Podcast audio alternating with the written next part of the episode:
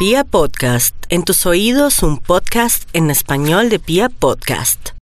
Los acuarios están maravillosamente bien para el trabajo. Su capacidad de trabajo se multiplica montones. Todos sabemos que los acuarianos saben qué es lo que tienen. Ideas, proyectos, planes. Así que les llegó la hora de la ejecución. Hay que plasmar esas ideas. Hay que concretarlas. Se acabó la teoría. Llegó la ejecución. Entonces su capacidad de trabajo está en el pico más alto. Puede haber cambios de trabajo, nuevas propuestas, movimientos del trabajo. O sea, hay una nueva dinámica en ese sentido.